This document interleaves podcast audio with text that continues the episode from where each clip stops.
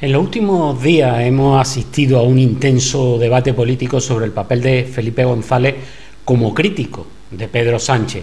Desde algunos sectores socialistas se ha acusado al expresidente del ser el menos indicado para reprochar al actual líder socialista su falta de coherencia o sus mentiras sobre pactos o sus mentiras sobre la amnistía o sus mentiras sobre el referéndum de autodeterminación catalán, ya que él mismo protagonizó el primer gran engaño a la democracia del electorado cuando llegó al poder con el lema de OTAN de entrada no y luego cambió de opinión y convocó un referéndum pidiendo el sí.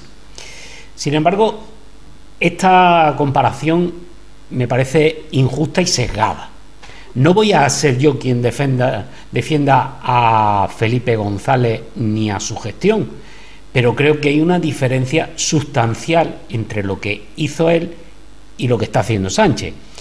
Y esa diferencia es la siguiente. González cambió de opinión sobre la OTAN, pero no lo hizo porque necesitara siete votos para su investidura, ni tan siquiera para poder gobernar, porque tenía una abultadísima, una apabullante mayoría absoluta. Sin embargo, lo hizo por razones de Estado, por convicción personal, pero desde luego no fue para mantenerse en el poder cediendo a otro grupo, porque, insisto, tenía una mayoría abrumadora. Además, sometió su cambio de criterio al veredicto de la urna, en un referéndum que no tenía por qué hacer y que ganó. Lo de Sánchez, en cambio, es mentir. Es mentir a sabienda, con premeditación y alevosía. Mentir en campaña electoral, cuando negó cualquier posibilidad de pactar con Unidas Podemos, pero tardó cinco minutos en cerrar la coalición postelectoral. Cinco minutos.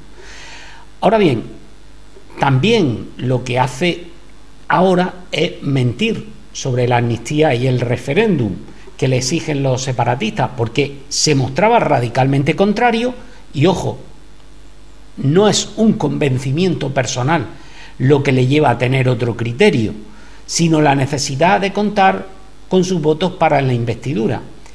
A nadie se le ocurre pensar, mucho menos a los socialistas, que si no fuera por esa situación, Sánchez seguiría sosteniendo el no a la amnistía y el no al referéndum. Esa es la gran diferencia con lo que hizo Felipe González. Además, también hay mucho de cobardía en lo de Sánchez. Cobardía para afrontar la realidad y asumir las consecuencias de, sus decisiones.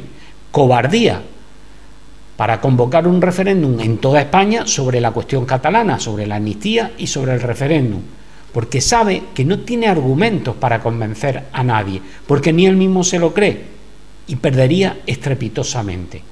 Por eso no, no es como lo del no a la OTAN, es mucho peor.